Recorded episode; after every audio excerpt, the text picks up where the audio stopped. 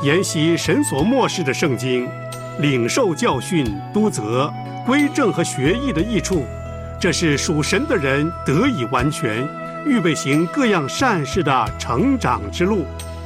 欢迎收听《真道分解》。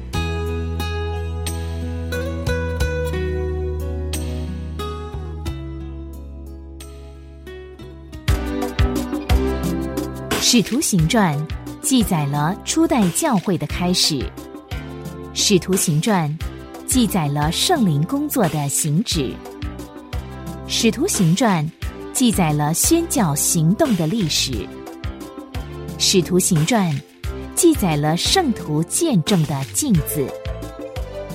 现在，就让我们一起透过陈海老师的带领，进入《使徒行传》的。丰富唐奥里，欢迎您收听《真道分解使徒行传》。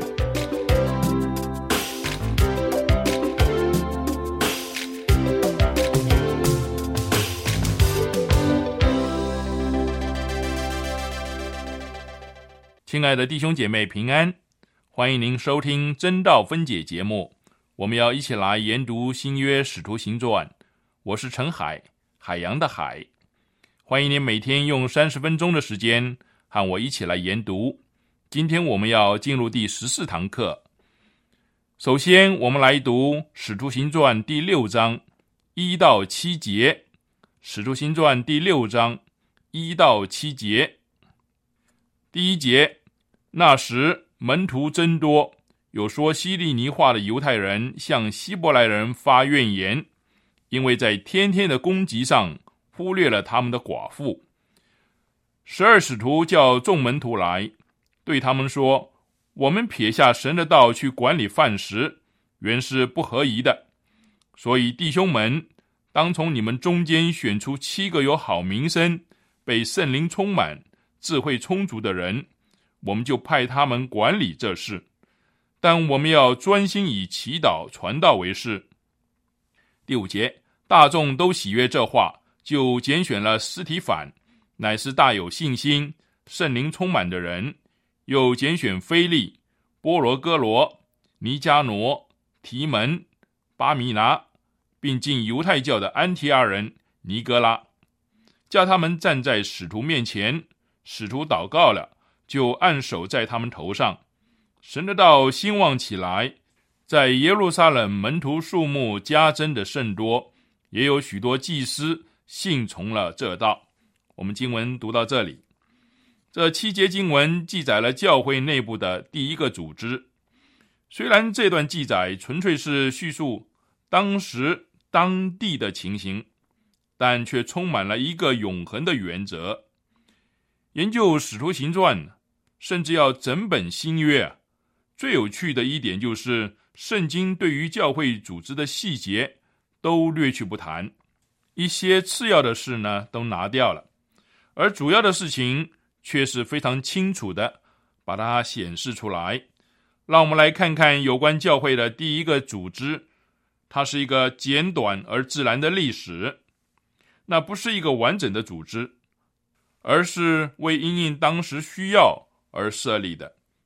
我们不能够从其中看到一个特别的系统，但可以看见圣灵的工作、信徒们的生命和服侍的方法。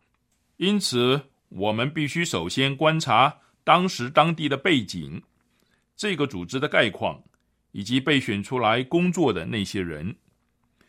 事情的起因呢，是有说希利尼话的犹太人，他们在发怨言。说希伯来人在天天的攻击上面忽略了他们的寡妇，这不是犹太人和外邦人之间的纠纷，因为这些人呢，全部都是犹太人。这里很清楚的说，他们是说希利尼话的犹太人，希利尼话就是希腊话。为了要明白他们其中的差异呢，我们必须回到马加比时代，当时啊。犹太教里面的一切活动，产生了两个不同的相对的团体，一个是道地的希伯来人，他们住在巴勒斯坦，大部分呢都集中在耶路撒冷，说的是希伯来话或者是亚兰话，遵守希伯来的一切风俗和遗传。另外一个团体呢，是说希利尼话的犹太人，他们仍然敬拜耶和华，遵行古代制度的仪式，但大多改用希利尼话，思想呢也受到希利尼文化的影响。因此，在希伯来人和说希利尼话的犹太人之间呢，有一道非常明显的分界线。我常常为《使徒行传》这本书献上感谢，其中的一个原因呢，就是他除去了一般人常有的一个错误观念。错误的观念是认为初代的教会啊是绝对完美的。我常常听到有人说。我们需要回到使徒的时代，所以当我看到初代教会在扩展，他们有成功，他们也有得胜，但是他们也有难处和抱怨，我内心感到非常的安慰。这些人已经借着圣灵的喜与基督联合，他们仍然活在五旬节的火热中。这使得他们个人的生命有了奇妙的改变，并使耶路撒冷城中的居民刮目相看。但在这个属灵的团体里面，仍然有物质的、社会的差异存在，而这些都应该永远被摒弃在教会大门之外的，不是吗？我不是为这一类的纷争而高兴，而是为圣经写明了这个纷争。而感到欣慰。希伯来人与说希利尼话的犹太人之间的嫌隙已经存在于教会里面。这里我们看到的不是异端的问题，而是分裂的问题。我用一个简单的比喻来说明这两者的差异：分裂呢是一个小的裂口，而异端呢就是那个脱落分离的部分。基督教会不容异端存在，但是可悲的是，却有许多分裂存在。教会中不应该有脱落断裂，因为我们的信都是一位上帝。但教会中却有许多不应当有的分裂存在，这是多么可叹的现象啊！我们来看看结果如何呢？有七个人被选出来。这七个人取的都是希利尼的名字，其中没有一个希伯来名字。差不多七个人中有六个是说希利尼话的犹太人，另外一个是因为改信基督教而成为希伯来人的希利尼人。有一点值得注意的，就是当初提出抱怨的是说希利尼话的犹太人。使徒针对这个难题。提出解决的方法之后呢，教会表现出教会的力量，而不是一个软弱的现象。结果选出的七个人不是希伯来人，而是那些认为他们的寡妇受到忽略的说希利尼话的犹太人。这些人以后要承担起分配供给的事，不只是对说希利尼话的犹太人。也包括希伯来人，这正是基督教会的精神。他克服差别待遇的方法，是对那些认为被忽略的人委以重任。恐怕今天我们已经远离这个精神了。英国的布道家斯布珍曾经说过：“如果你的教会中有一个特别别扭的人，”那么总是给他一项职务，让他担任工作，这是非常有用的哲学，也是初代教会所印证的。虽然这是纯粹当时当地的事情，但我们可以从其中发现有一个主要的理想。我们不妨从三个角度来看这件事情：第一，一个有生命的团体。第二，组织这个团体的行动；第三，这个团体的组织。《使徒行传》是记载最多讲到记录的一卷书，《使徒行传》是记载最多圣灵工作的一卷书，《使徒行传》是交代保罗教宗最完整的一卷书。现在，就让我们继续聆听陈海的教导，让神的话语扶持我们，面对人生的艰难，靠神永远不认输。接下来。我们首先来看一个有生命的团体。经文中没有描述他们如何的联合在一起，我们只看到这中间有纷争、有分裂。但看看这一群人呢，他们并没有被组织起来。但不论是希伯来人，或是说希利尼话的犹太人，都忠于同一位主，并且受同一位圣灵引导。漠视，所以使徒才会说：“弟兄们，当从你们中间选出七个有好名声、被圣灵充满的人。”这个记载在《使徒行传》六章第三节。我们看到的不单单是一个生命，也是生命里一切的器官。这些器官呢，是生命气息运转中所不可或缺的，他们都在那儿。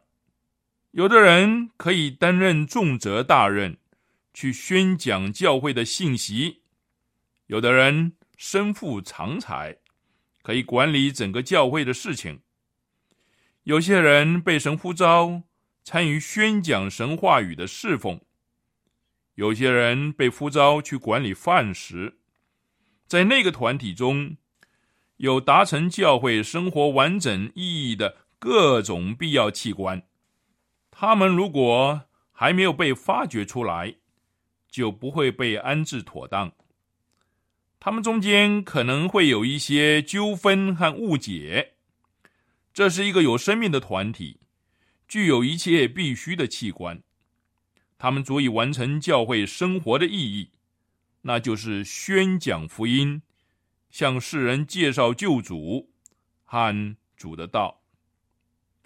首先。他们的埋怨里面隐含着一种彼此相连的感觉。这些人抱怨，是因为他们意识到合一性以及相互的关系，和他们彼此负有的责任。他们感觉这些关系呢没有充分的实现出来。他们的埋怨显明一个事实：他们意识到彼此是一体的。说希利尼话的犹太人。认为他们的寡妇被忽略的，这个忽略破坏了教会的团契生活。教会的组织呢，最能够清楚表现这种合一来。如今耶路撒冷的教会没有完全组织起来，因此不能充分发挥这个功用。教会这个身体出了一点毛病，套句医学上的用语。就是功能上有了问题，而不是器官本身的疾病。我们必须先认识一个团体，才能加以组织。我们如果忘记了教会是一个有生命的团体，我们的组织就被流于形式，铸成了大错。其次，我们来看教会在面对难题的时候所采取的行动。这个过程呢？包括好像发现身体上器官的功能，并且来使用他们。这里出现了基督徒事工的两个重要的职位。我们一般常用的“执事”这个词啊，在这里没有出现在这段经文里。我相信这些被选出来的人是执事，但这个名词没有在这里出现。执事的希腊文的字源确实被用在这段经文里面，但它不仅仅指的那七个人，也是指的使徒。也就是说，使徒也是执事。因此，我们必须发现“执事”这个字的真正的含义。它的意思很简单，就是指侍奉的人。执事的意思，就是指侍奉的人。教会的组织中出现了两个职位，一个是服侍神的道，一个是服侍饭食的事。十二使徒说：“我们撇下神的道去管理饭食，原是不合宜的。”管理这个词呢，在后面又被用来描述宣讲神的道。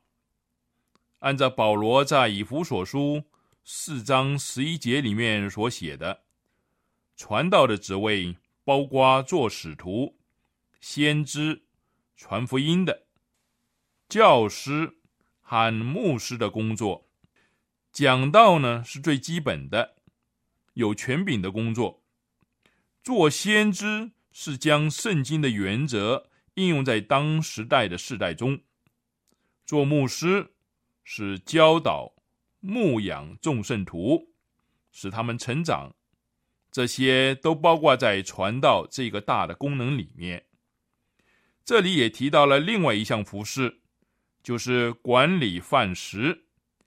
这样的职位是如何产生的呢？请留意这里的次序。由于使徒们他们做传道的工作，因此新的生活状况产生了。信耶稣的人迅速的倍增，教会人数增加，相对的，他的需要也必然增大。新的生活状况需要新的安排、照顾和考虑，因此也必须有人在圣灵的引导下呢，去管理这个新的状况。这里所提到的第二种职位，并不是表示低于使徒的职位，两者是分开的，但也是相辅相成的。在这个过程里面，第一步是先让使徒们能够自由的做他们的工作，解除一切足以拦阻他们工作的杂事，照顾教会中的紧张需要，是一件崇高而神圣的工作。教会里的每一件工作呢，都是神圣高尚的。比如早上打开教会的门，带领人入座，接待前来敬拜的信徒等等，这些琐碎的杂事都是重要的。但使徒们来做这些事情，就会耽误了他们的传道事工。所以在六章二节，使徒说：“我们撇下神的道是不合宜的。”他们不以为这些是低贱、粗鄙、没有意义的事，而是崇高神圣的事。但是他们会妨碍他们去做神呼召的工作。这个组织的第一个目的，是在使传道的人脱离杂事，而专注于祈祷传道。六章四节，我们要专心以祈祷传道为事。请留意，这个拣选的过程和方法是出于使徒的指导。他们指示众人当如何行，并给他们选举的权利。但最后的任命呢，还是由教会来实行。众门徒都聚集起来，他们一起投票选举。可能使徒他们没有参加这个选举，选举的细节呢，没有记录下来。这是圣经记载使徒事迹的一贯特色，把次要的事情略过不谈。圣灵指导一切的方法和选择，这是绝对必要的。使圣灵选出合适的人，将主的旨意让所有的门徒来指导。我们再来看看这些被选出来管理饭食的人，他们的四个条件：第一，从你们中间。第二，有好名声；第三，被圣灵充满；第四，智慧充足。这不是传道人的条件，这是使徒所指出一个服侍主的人应有的条件。这些条件呢，都适用于后世。第一，要在你们中间，这是基督徒侍奉的第一个条件。那些服侍教会众门徒的人，必须也是门徒中的一份子。这个命令也包括教会管财务的人，教会绝不能让一个未确实得救的人担任教会的财务工作。第二，要有好名声。名声这个词的字根和使徒所用的见证一个词的字根呢是同样的，意思就是这人必须有好的见证。这是一个双重条件，他必须有好名声，他们必须有好的见证。以建立好的名声，我要用另外一处经文来解释，在提摩太前书四章十二节，这句经文看来似乎没有多大关系，但实际上却是关系密切。在提摩太前书四章十二节，保罗曾经嘱咐提摩太，不可叫人小看你年轻。保罗的意思。不是要提摩太去吩咐别人不要小看他，保罗是要提摩太明白，他虽然年轻，但不是可以被轻视的，他不是一个别人可以小看的人。提摩太他有好的见证，别人就不可以小看他。所以在使徒行传这里，这些人都是有好名声的，他们对他们颇有好评。但要达到这一点，他们自己必须有好的见证，使人不轻看他们，反而尊重他们。他们在教会中要发挥功用，必须先得到一般人的敬重。第三，要被圣灵充满。被圣灵充满的意思，充分实现基督徒的能力和目的。有些人说他们无法做到被圣灵充满这一点，因此他们就逃避侍奉。我们必须弄清楚这个条件的含义。一个被圣灵充满的人，就是过正常基督徒生活的人。圣灵充满不是说一个人永远维持着属灵的巅峰状态，很少有人能够达到这个地步。一个没有圣灵充满的基督徒，他的灵命必然出了毛病。圣灵充满不是不正常的，而是正常的基督徒生活。圣灵充满不是指撇下世界的一切事物，他的意思是世上的一切家庭、事业、工作，所有的生活里面都被基督的手来触摸。他一切的心思意念都在基督的管理之下，这样的人才配在教会里面服侍。第四，要智慧充足。最后一个条件是智慧充足。很有趣的是，圣经里翻译成“智慧”的希腊字有好几个地方。这个地方用的是 “Sophia”，这个字在圣经里。都是用来形容神或者是虔诚人，只有一个地方是例外，就是使徒雅各所说的，在雅各书三章十五节，这样的智慧不是从上头来的，乃是属地的、属情欲的、属鬼魔的。智慧一词是指一种道德品质，但另外有更深的含义。它指的是人用最好的方法所能达到的最好的结果。那些在教会里担任职务的，必须有智慧。如果缺乏智慧，就可能做了许多事，却一事无成。他必须是一个门徒，有好名声，过正常的基督徒生活，满有圣灵，但他必须有充足的智慧。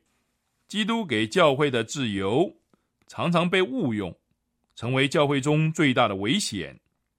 一切最美丽、最高尚的事，都是最危险的，因为要适应他们，都需要高的灵敏度和机智感。在教会里担任服侍的人，都必须有圣洁的尝试和智慧。最后。我们看到这个组织顺利完成了。教会的组织就是结合各样的工作，将不同的同工集合起来，一起做工。整个教会服从一个生命的原则，就是侍奉。整个教会勤劳工作，没有倦怠，这样就必看到教会工作的果效。所以在《使徒行传》六章七节，神的道兴旺起来，这就是最好的说明。这表明一个组织的真正成长，在于他是否能够为耶稣。有做见证的能力。六章七节，在耶路撒冷门徒的数目增加的甚多，教会因为充分发挥了它的功能，因而成长。因着成长而增加了更多的能力和工作。路加最后加上了这句话，是非常令人吃惊的。六章七节说。也有许多祭司信从了这道，教会发挥了真正的祭司功能，使许多虚假的祭司因而悔改。我们回顾初代教会的第一个组织，看见它是属灵的、单纯的、有功效的，但不是最后的组织。在后代又有许多组织出现，但有些是属世的。复杂的、败坏的，尽管外面的事情可能会改变，我们必须回到古老的记载和古老的原则上面。我们必须记住，圣灵正住在我们中间。我们首要的事情就是要顺服圣灵的引导，完全听他的指挥。常常记住整个教会的施工。不管是服侍神的道，或是管理饭食，都是圣洁的工作。在聚会门口把守的是火焰的剑，无人胆敢进去，用不洁的手摸触神圣的器皿，或企图以不洁的心玷污圣洁的施工。我们今天这堂课就上到这里。你也可以上我们良友网站收听当天的真道分解节目。愿上帝赐给您智慧，明白他的话语。明天真道分解，我们要讲第六章八到十五节，以及第七章五十四到六十节，请先预习。你正在收听的是。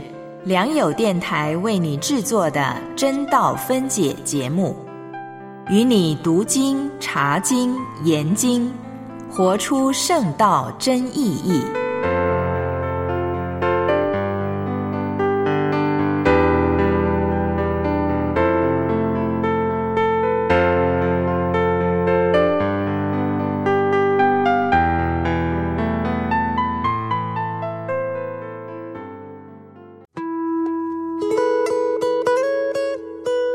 如果你对真道分解节目内容有任何回应和意见，欢迎发短信到号码幺三二二九九六六幺二二，注明真道与我们分享。